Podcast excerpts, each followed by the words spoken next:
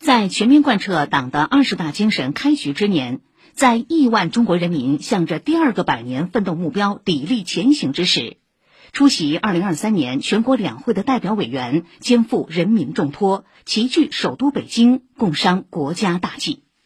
连日来，习近平总书记同大家倾心交流、深入讨论，擘画未来，凝聚起全面建设社会主义现代化国家、全面推进中华民族伟大复兴的磅礴力量。